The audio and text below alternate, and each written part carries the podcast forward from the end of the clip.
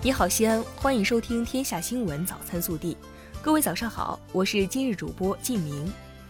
今天是二零二零年七月八号，星期三。首先来看今日要闻。昨天，我省二十七万余名考生在一百零七个考区、二百六十六个考点、九千三百三十二个考场参加高考。西安市二零二零年高考考点共设置七十九个。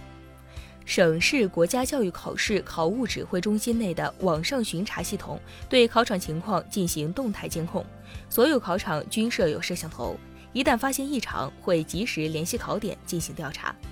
高考首日总体情况平稳有序。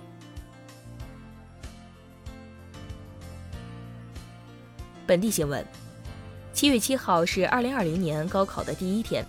西安地铁工作人员提前开启高考专用绿色通道。安排专人值守，方便考生快速进站乘车。凡持有高考准考证的考生本人及不超过两名陪同人员，经过扫码测温安检后，优先通过高考专用绿色通道，享受免费搭乘地铁服务。七月七号上午，省人社厅、省财政厅召开视频会议，安排部署我省退休人员基本养老金调整工作，其中定额调整每人每月增加五十七元。七月七号，西安市出租汽车管理处、西安出租汽车协会发出通知：七月份，西安市区所有出租汽车经营企业继续免除百分之二十的承包费或任务金和个体工商户服务费。这是疫情发生后，西安市出租汽车行业第七轮减免一线驾驶员承包费和任务金，累计减免金额将达到近两亿元。七月六号，原本蓝天白云的天气。但因为高温加持，西安空气质量却成为中度污染，这也是今年我市第二个臭氧中度污染天气。七月七号，省政府新闻办举行发布会，介绍我省通信基础设施建设及相关行业发展情况。记者从会上获悉，截至四月底，全省已开通 5G 基站一千五百九十九个，二零二零年要累计建成 5G 基站超过一点四万个。实现全省核心城区和全运会场馆、重点产业集聚区、重要交通干线、著名旅游景点等重要功能区 5G 网络全覆盖。国内新闻，外交部发言人赵立坚七号说，中国已完成了加入武器贸易条约的所有法律程序，作为武器贸易条约缔约国。中方愿与各国加强交流与合作，共同致力于促进条约的有效性和普遍性，为完善全球武器贸易治理作出更大贡献。根据国家防汛抗旱应急预案有关规定，国家防总决定于七月七号十六时将防汛四级应急响应提升至三级。同日，中央气象台发布二零二零年首个暴雨橙色预警，预计七月七号二十时至八号二十时。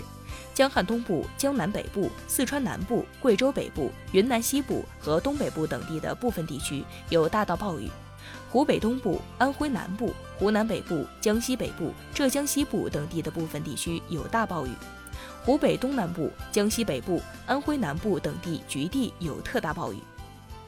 据中国常驻联合国代表团官网消息。七月七号，中国常驻联合国副代表耿爽大使向联合国秘书处递交全权证书，正式开始履职。国家邮政局明确，到二零二二年年底，符合条件的建制村基本实现村村通快递。近日，国家邮政局办公室印发通知，决定在六个省区和十五个市州组织开展快递进村试点工作。六个省级试点为河北、内蒙古、黑龙江、江苏、安徽、青海。十五个市级试点为太原、吉林、济南、驻马店、黄冈、郴州、防城港、海口、资阳、黔南、玉溪、西安、延安、银川、哈密。内蒙古自治区卫生健康委官方七号通报，目前内蒙古发现三个鼠疫疫点，一名确诊病例的十五名密切接触者已实施居家医学隔离观察。这个疫点在六月十八号发现四只自闭鼠，后判定为异鼠。截至目前，疫区处理面积达三点六平方公里，密切接触人员中均未出现异常症状。七月七号十二时许，安顺市一辆车牌号为贵 G 零二零八六 D 的二路公交车从安顺火车站驶向客车东站，在途经红山湖大坝中段时冲破石护栏坠入湖中，经全力搜救，截至二十二时共搜救出三十七人，其中受伤十六人，无生命体征二十人，送医抢救无效死亡一人。三十七人中有学生十二人，其中五人无生命体征，六人正在接受治疗，一人已出院。坠湖公交车已打捞上岸，驾驶员无生命体征。受国务委员、公安部部长赵克志指派，公安部副部长杜航伟率工作组赶赴安顺市指导事件原因调查工作。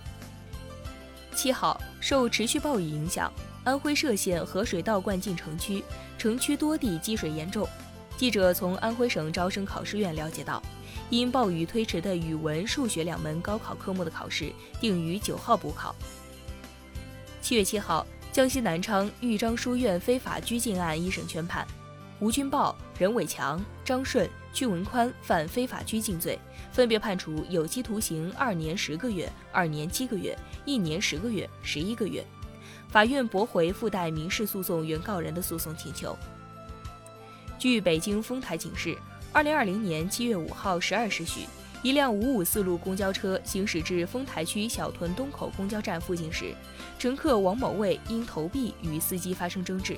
过程中伸手抢夺方向盘，妨碍司机驾驶，严重影响行车安全。接报警后，警方迅速到场将嫌疑人王某卫控制。经工作，该人因涉嫌以危险方法危害公共安全罪，已被丰台公安分局刑事拘留。案件正在进一步工作中。以上就是今天早新闻的全部内容，更多精彩内容请持续锁定我们的官方微信。明天不见不散。